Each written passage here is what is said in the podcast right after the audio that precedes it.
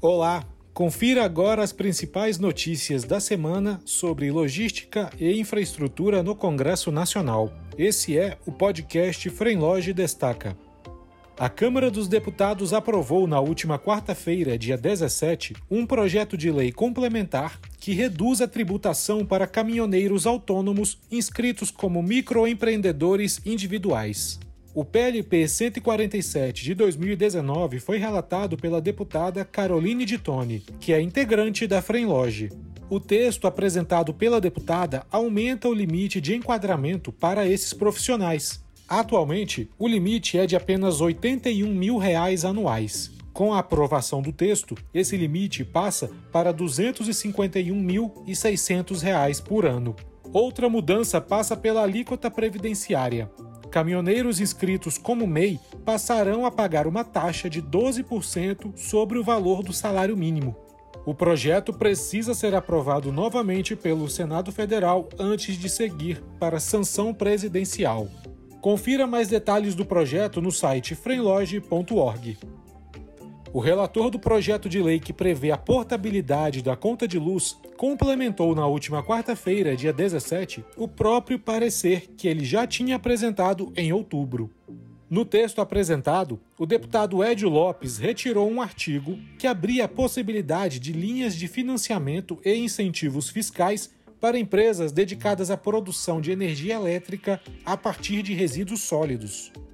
O relator afirmou que a exclusão desse trecho foi negociada com os integrantes da comissão especial que analisa a pauta. O projeto de lei 1917 de 2015 prevê a abertura total do mercado livre de energia, o que vai permitir que todos os brasileiros possam escolher qual fornecedora de energia pretende contratar.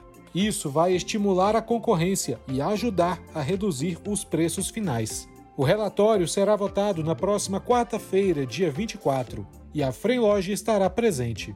Acompanhe todos os desdobramentos nas nossas redes de comunicação. Entrou na pauta do plenário da Câmara o projeto que regulamenta o funcionamento do mercado de carbono no Brasil. O projeto de lei 2148 de 2015 reduz os tributos de produtos adequados à economia verde e aos planos de redução das emissões de carbono. O projeto é relatado pela deputada Carla Zambelli, que é integrante da Fremloge, e também cria uma ferramenta de registro, segurança e transparência para reduzir e remover os gases do efeito estufa da atmosfera.